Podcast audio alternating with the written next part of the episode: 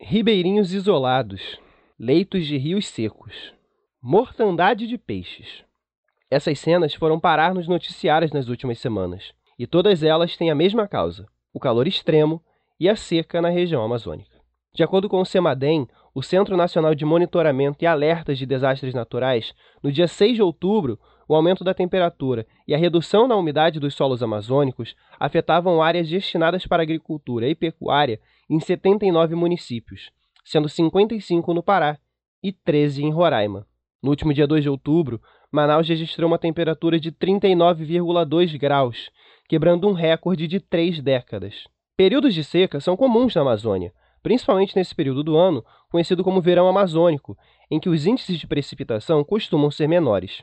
Mas neste ano, por conta da influência do El Ninho, a seca se intensificou, da mesma maneira que no verão de 2015 e 2016, que também teve influência do fenômeno. Soma-se a isso um aquecimento anormal das águas do Atlântico Norte, o que impacta nas temperaturas e na precipitação nas áreas próximas ao Equador. Mas, segundo especialistas, neste ano as temperaturas médias estão mais elevadas. A temperatura média das águas do oceano está em 22,7 graus, cerca de 1 grau acima da média histórica. E em alguns trechos da costa do Reino Unido chega a quase 5 graus acima da média. O motivo seria o aquecimento global. Climatologistas acreditam que a combinação desses dois fenômenos pode causar uma das secas mais graves já registradas na região. Por conta da seca, o governo do Amazonas determinou o encerramento do ano letivo em escolas ribeirinhas mais cedo. A seca impacta as populações ribeirinhas também porque a maioria não possui água encanada e a água que consomem vem diretamente dos rios e igarapés em que vivem. Além disso, numa região sem estradas, os rios são o principal e muitas vezes o único meio de se locomover. O calor também está ocasionando uma mortandade de animais nos rios amazônicos que não secaram. Segundo o ICMBio, pelo menos 110 botos morreram no Lago Tefé, no interior do Amazonas. A causa pode ter sido um aquecimento das águas do lago. Milhares de peixes morreram pela mesma causa. A situação causa apreensão porque a Amazônia é um regulador climático do Brasil, e fenômenos climáticos no bioma influenciam todo o país. Sem a umidade proveniente da respiração da floresta, massas de ar quente podem se formar pelo país, bloqueando a passagem de frentes frias vindas do sul, ocasionando uma diminuição da precipitação no centro-sul. Em larga escala, esse fenômeno pode causar desabastecimento de água em estados como São Paulo e Rio de Janeiro.